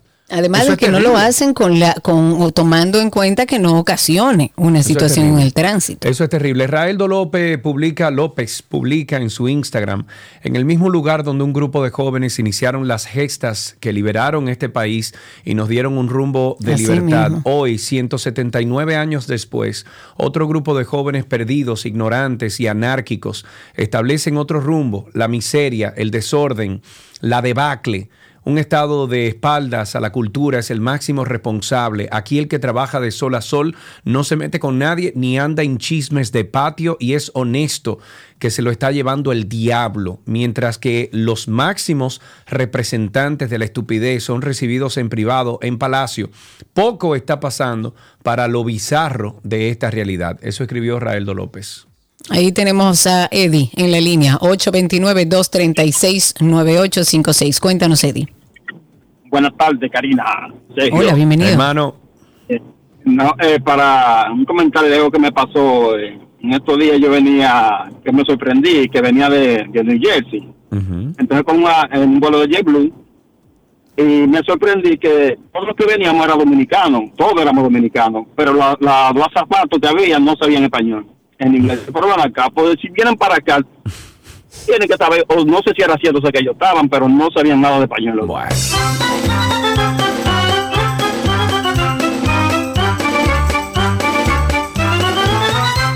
829-236-9856, nuestro teléfono aquí en 12 y 2. Eh, ¿Sabes cuál es la clave, Karina? ¿Cuál es la clave? Tan, tan, tan. No, la clave es el diálogo. La fiscal Rosalba Ramos ha dicho que alrededor del 85% de los casos de conflicto que van a juicio en el Distrito Nacional pueden resolverse a través del diálogo. La información fue ofrecida a través de un comunicado en el que aseguran que alrededor de 35 mil casos llegan anualmente a la Fiscalía del Distrito, siendo en su mayoría problemas de conveniencia, de convivencia social y riñas. Desde la Fiscalía del Distrito Nacional han dicho que esto ha permitido la disolución, disolución de muchos casos que no son penales, pero que podrían derivar en conflictos serios y de juicio. Ujú. 829-236-9856. Ahí está Franco en la línea. Primero, Patricia, danos unos minutitos. Franco, adelante.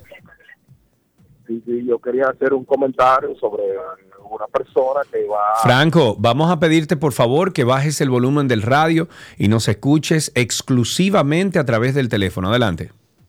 Ya, escucha, el Dele para allá. Es para poderte escuchar mejor, amigo. Cuéntanos. Está bien, gracias, gracias.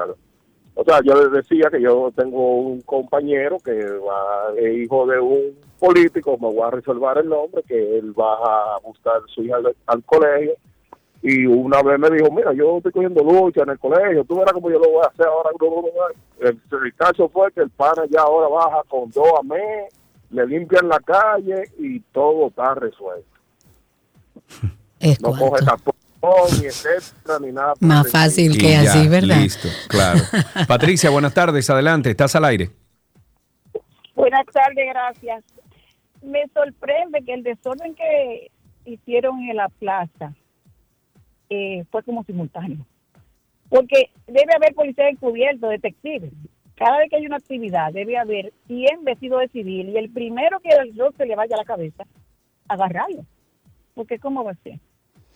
Sí, la verdad es complicado. Eh, la verdad es que lo que pasó en la ciudad colonial, eh, todo el mundo eh, que le duele un poco nuestro país, nuestra cultura, nuestra historia y hasta nuestra juventud, ha comentado sobre eso. Lo que pasó no podemos permitirlo. No podemos enseñarle a la juventud que esto la autoridad lo permite.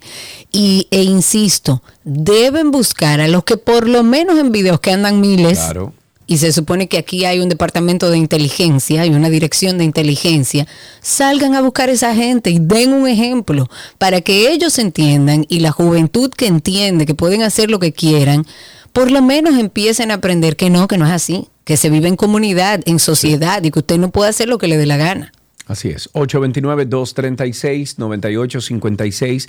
829-236-9856 es nuestro teléfono aquí en 12 y 2. Seguimos tomando algunas llamadas. Tenemos espacio todavía para conversar con ustedes. 829-236-9856. Ahí tenemos en la línea a Gómez. Buenas tardes, Gómez. Buena, buenas tardes, mi hermano Sergio. ¿Cómo estás? Estamos vivos, hermano, con calor aquí en Punta Cana, pero bien. Sí, ya que estamos en tránsito, eso, tú te diste cuenta, tú que viajas mucho al este. Tú no viste lo que hicieron en el peaje, en el paso rápido. ¿Qué hicieron? ¿Cuál de los peajes? Bueno, el que va para, para acá, para el este. Ahí el del aeropuerto. Ok, pero el último, ¿cuál? Porque hay muchos. No, no, no, el que va al aeropuerto. El que va al este, al aeropuerto, al aeropuerto. Al aeropuerto eh, Peña Gómez. Ah, el aeropuerto internacional, o sea, el de las Américas, usted El se de las refiere. Américas, ajá, ¿qué hicieron? Sí. Pero usted no vio que le pusieron reductores de velocidad al paso rápido. Esto es increíble. ¿Cómo así? Yo no lo vi.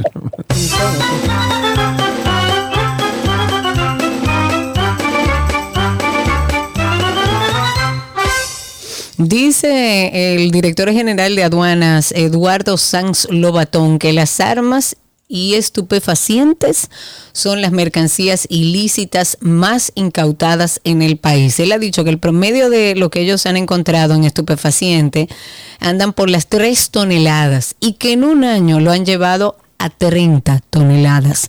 Mientras que con relación a las armas y a las municiones que llegan y que entran al país, que muchas de ellas venían de los Estados Unidos, porque es fácil comprar todo allá, el incremento ha sido de un 140%. Esto al implementar algo que ya habíamos comentado aquí, el uso de los rayos X.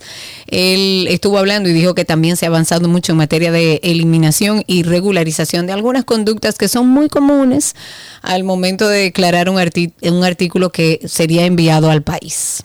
829-236-9856. Tenemos, a ver, dos personas. Eh, Baplum y tenemos a Eddie. Empezamos con Baplum, que tiene un ratito con nosotros. Ahí, Baplum, Baplum adelante. Saludos a mi público, los Pero amo. amigo. Dios mío, Baplum, Mi cuéntanos. amiguis, mi amiguis. Tu ¿Cómo están amiguis. Ok. Contanos. Eh, eh, hacer eh, un recordatorio a la población que no tema por lo que sucedió el sábado, fue verdad. Porque es bueno recordar, eso es algo que volvimos ya de nuevo, a que las autoridades, díganse en el tránsito eh, y todo lo demás, eh, trabajan hasta las 6 de la tarde. Gracias a Dios que vamos a tener las super mega hiper cámaras de Hugo, que van a estar trabajando las 24 horas del día. Bueno, Sería bueno que Hugo hubiera empezado con su mega hiper mega cámara en la zona colonial para de habilitar No, es que eso es otra cosa, eso es ordenanza pública, eso no tiene que ver con Hugo.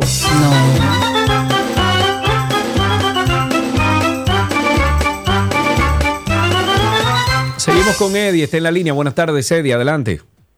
Gracias, buenas tardes. Saludos. Mire, yo, yo creo que yo quiero comentar algo que me parece que raya la ridiculez.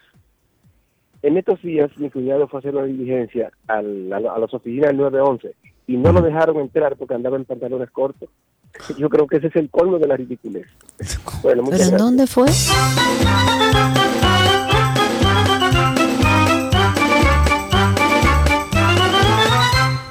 Señores. ¿Cómo va a ser, 829. señores? Vivimos en el O Caribe. sea, una emergencia. ¿Cuándo lo vamos no, a Usted no asumir? puede entrar porque usted está en, En una shock. emergencia, Una pero- emergencia.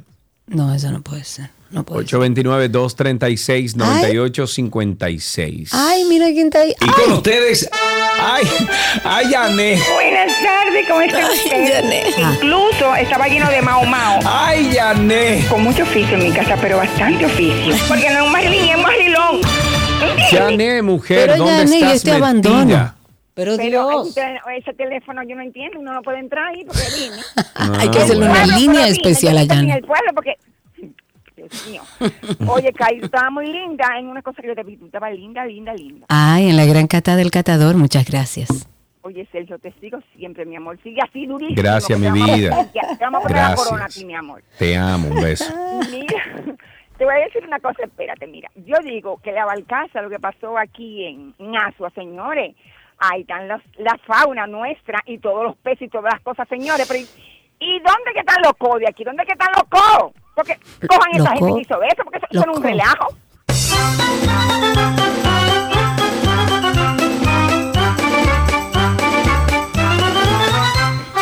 Vamos a poner en contexto a Jané, ¿verdad? Para que la gente entienda a qué ella se refería antes de levantar esta esa llamada. Hay un incendio que se registró en uno de los motores eh, auxiliares, según se informó de la barcaza que opera la empresa Car Power Ship Dominicana. Eso es en, lo- en en Los Negros, ahí en Asua. La información la confirma un representante de la empresa, dijo que ya fue sofocado. Sin embargo, ante este incidente, un equipo del Ministerio de Técnicos del Ministerio de Medio Ambiente fue, evaluaron los posibles daños ambientales. El viceministro de Costeros y Marinos encabezó este equipo. Además de, eh, en esta evaluación participaron técnicos de la Dirección de Calidad Ambiental del Viceministerio y de acuerdo con el viceministro, los primeros informes que se hicieron es que el incendio, al parecer, podría estar relacionado con la parte de operación energética de la planta y hay que ver cuál fue el daño que hizo y cuáles serían las consecuencias. Tenemos más llamadas ahí. Empezamos con Carmen. Adelante, Carmen. Estás al aire. Buenas tardes. tardes, Sergio. Karina, bu- buenas tardes. Adelante, se le escucha. Una queja, Sergio. Mira, yo vivo en un sector en La Vega donde pasa el camión de la basura tres veces a la semana.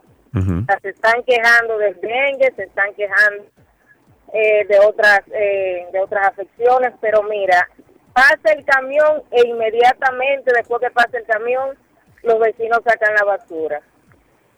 O sea, tenemos un basurero después que pasa el camión. Entonces, caramba, no todo es el gobierno. Vamos No, a claro, también hay, una conciencia ciudadana que no existe.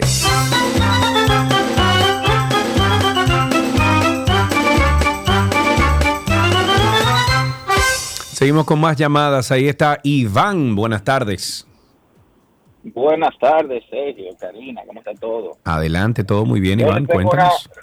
Una, le tengo una propuesta para la solución del tránsito a Hugo, dije, a todo el que tenga que ver con tránsito. A ver. Como está de moda que la policía de un lado coopere con la del otro, la policía de la India utiliza unos palos de coba largos, que aquí hay mucha guayaba, que se puede poner en orden con eso. Oye, lo tuyo no tiene madre.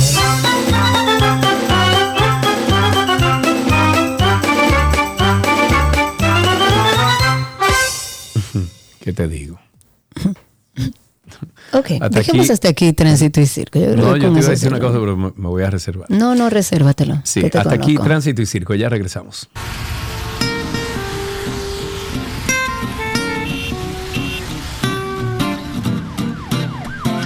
Todo lo que quieres está en 12 y 2.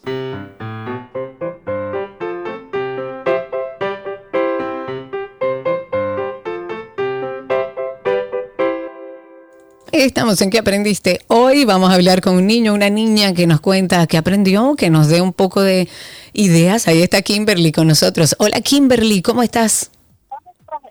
Hola, estoy ¿Cuántos bien. años- Qué bueno, ¿cuántos años tienes? Tengo 11 ¿Y en qué colegio estás? en el Colegio Triunfare. Y cuéntame hoy qué, qué hablaron, qué aprendiste, qué te gustó del día de hoy. Hoy tuvimos un festival de máscaras en el colegio, donde teníamos que llevar una máscara hecha en casa y, qué hacer una hiciste? presentación. Y cuéntame qué hiciste, qué, qué, qué máscara hiciste. Hice una máscara sobre nuestra isla, República Dominicana. Ay, me encanta. Mm. Y entonces la presentación de qué era, Kimberly? Teníamos que explicar qué representaba nuestra máscara eh, y con qué lo hicimos. ¿Y con qué lo hiciste? Yo compré la máscara, le puse bri- brillantina, la decoré, le puse plumas. Y ya, se quedó así. Y ya, ok. Eh, Tiene que mandarle una foto de esa máscara. Ahora Sí, tengo sí, yo muchísima verla. curiosidad. Sí, yo también. Mira, y cuéntame un chiste, una adivinanza, hombre, antes de irte, Kimberly. Mm, No tiene nada. ¿O sí? ¿Sí o no? No tengo. Ok, muy bien, Kimberly, no hay problema. Aquí se acepta también no tener nada, pero usted se gana su regalito gracias a nuestros patrocinadores. Y hasta aquí, ¿qué aprendiste en el día de hoy?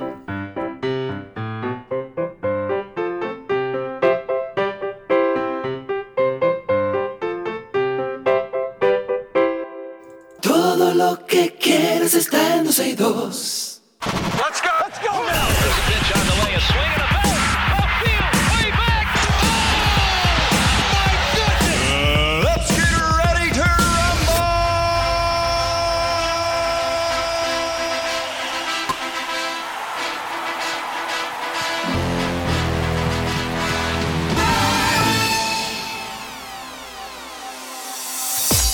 Vámonos con deportes y arrancamos con el béisbol, por supuesto. Un rally de tres carreras fue determinante para que los Toros del Este derrotaran a los Leones del Escogido 7-3. Por otro lado, Julio Carreras eh, conectó un home run y los Gigantes del Cibao derrotaron 5-4 a las Estrellas Orientales para conseguir su primera victoria en la casa. Finalmente, las Águilas Ibaeñas anotaron una carrera de desempate y ganaron 9-8 frente a sus eternos, eternos rivales.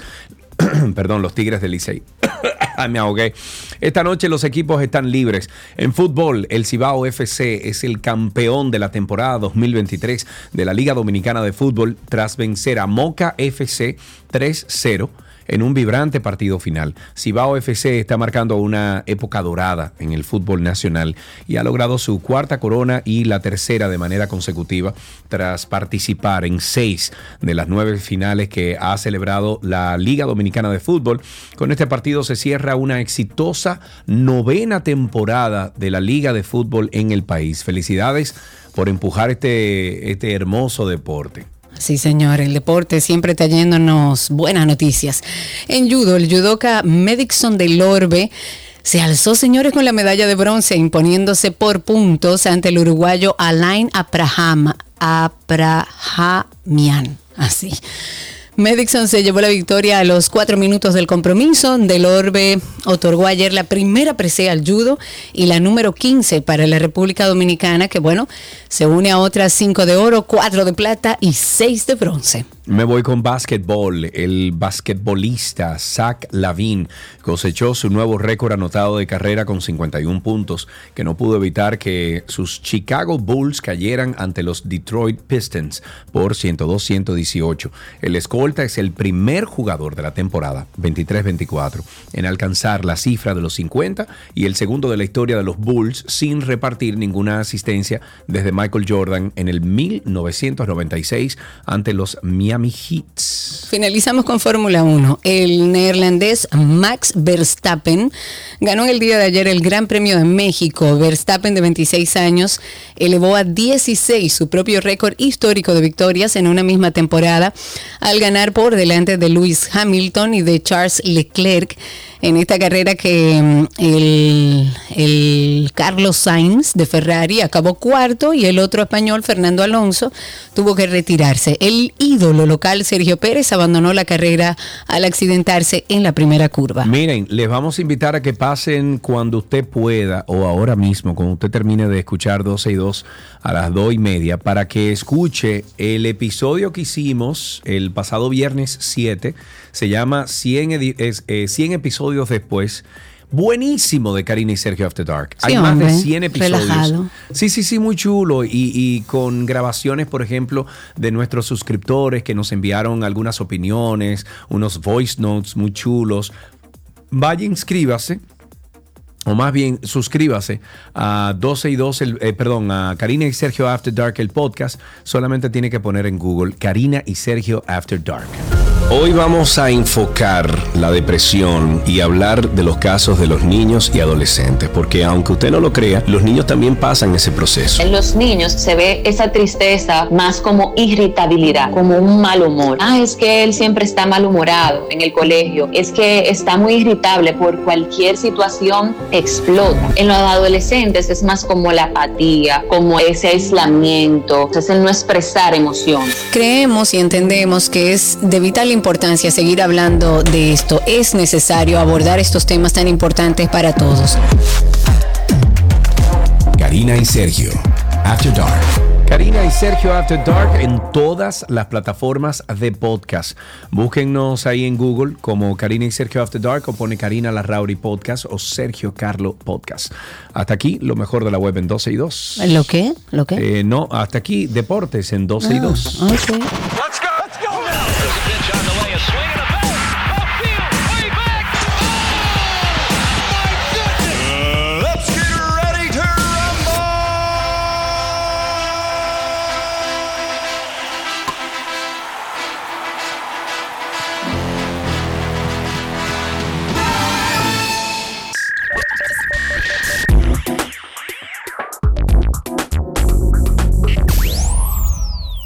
En lo mejor de la web, algunas recomendaciones y también informaciones sobre el mundo de la web. Yo me voy a hablar un poquito de la IA, de la inteligencia artificial, la cara buena, vamos a llamarle de la Ah, IA. mire, yo tengo la cara mala. Bueno, y es que Google Fotos se encuentra a punto de lanzar una actualización en la Uy, cual se incluirá la posibilidad de generar videos destacados en cuestión de segundos mediante el uso de inteligencia artificial generativa. Se trata de un modo más sencillo, avanzado de generación automática de videos en la que los usuarios tan solo tendrán que especificar eh, etiquetas relativas a personas, actividades, fechas u otras que servirán a la IA, a la inteligencia artificial, para buscar las imágenes y clips más adecuados dentro de los recursos para la confección de estos videos de forma automática. Posteriormente a la creación de los usuarios tendrán la última palabra, haciendo cambios tanto en la organización de las imágenes y clips como en la duración e incluso también podrán cambiar la banda musical elegida por la IA por otra diferente. Se trata de una función que, como ya, bueno, es acostumbrado en Google, irá desplegando paulatinamente, por lo que habrá que esperar un tiempo, cuestión de días quizás, para que esté en manos de todos los usuarios de esta plataforma. Ok, me voy con la cara mala. Eh, Me gusta eso. esa. Sí. Me gusta mucho. Y de hecho, eh, Google Fotos es una de las herramientas que me salvó la vida. Pero voy con la cara mala de la inteligencia artificial. La inteligencia artificial ha permitido a grupos de pedófilos crear y compartir en Internet imágenes de menores generadas tanto de víctimas reales como a partir de fotografías de famosos. Según una denuncia de la Fundación en Internet Watch Foundation, el documento de la entidad con sede en Cambridge advierte de que en algunos foros del llamado Deep Web se distribuyen imágenes de cientos de víctimas reales de abuso contra menores que han sido creadas a partir de generadores personalizados con la tecnología de inteligencia artificial. Pues bueno, esta investigación encontró además fotografías de una conocida cantante que fueron manipuladas para convertir a esa cantante en una niña, mientras que en otros foros halló imágenes de niños actores retocadas para sexualizarlos. Los expertos de esta fundación benéfica invirtieron un mes de trabajo analizando un único sitio de internet profundo y llegaron a detectar casi 3.000 imágenes artificiales consideradas evidentemente ilegales. La investigación además arrojó el escalofriante resultado de que en una sola carpeta, señores, se encontraron más de 500 imágenes en diferentes escenarios de una víctima real que tenía entre 9 o 10 años cuando sufrió abusos sexuales, así como una herramienta de inteligencia artificial para permitir que los usuarios crearan sus propias fotografías. Esta fundación destacó que la mayoría de las imágenes de famosos convertidos en menores corresponden a evidentemente mujeres, en este caso cantantes y actrices, y señaló que son extremadamente realistas, por lo que resultan casi indistinguibles de las que podrían ser auténticas. Ahí Bueno. está lo malo de la inteligencia artificial. Siempre, bueno, hablando de este tipo de temas, en Karina y Sergio After Dark tenemos no temas exactamente así, pero que tienen que ver con la niñez incluso. Advertencia, este episodio contiene temas delicados. Las estadísticas no muestran la realidad de lo trágico que es la realidad del abuso en nuestro país. Con muchísimo temor, evidentemente, porque sí, me amenazaron. Mira, si hablas, te pasará esto, le pasará algo a tu madre. Nunca dije nada. Y hoy vamos a hablar de un tema que, que nos une a muchos en el silencio. Me decía que si yo se lo decía a alguien, iba a quemar nuestra casa con mis hermanos y mis padres dentro. Y que yo me iba a quedar sola en el mundo y que nadie iba a saber por qué. El temor que eso me daba con tan solo ocho años no se lo puedo explicar. Y volvió a pasar y volvió a pasar y volvió a pasar. Aunque se pueda comunicar verbalmente, el niño no entiende lo que está pasando. El niño no sabe lo que es abuso sexual porque no tiene ninguna experiencia en lo que es el desarrollo de la psicosexualidad. Karina y Sergio, After Dark. Karina y Sergio After Dark está en todas las plataformas de podcast. Lo más fácil que usted puede hacer es entrar a Google y en Google usted pone Karina y Sergio After Dark o pone Karina Larrauri Podcast o Sergio Carlos Podcast.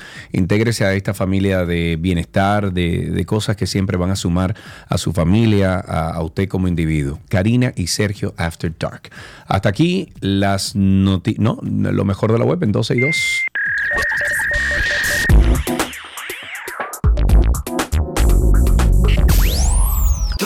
Lo que quieres está en 12 y 2.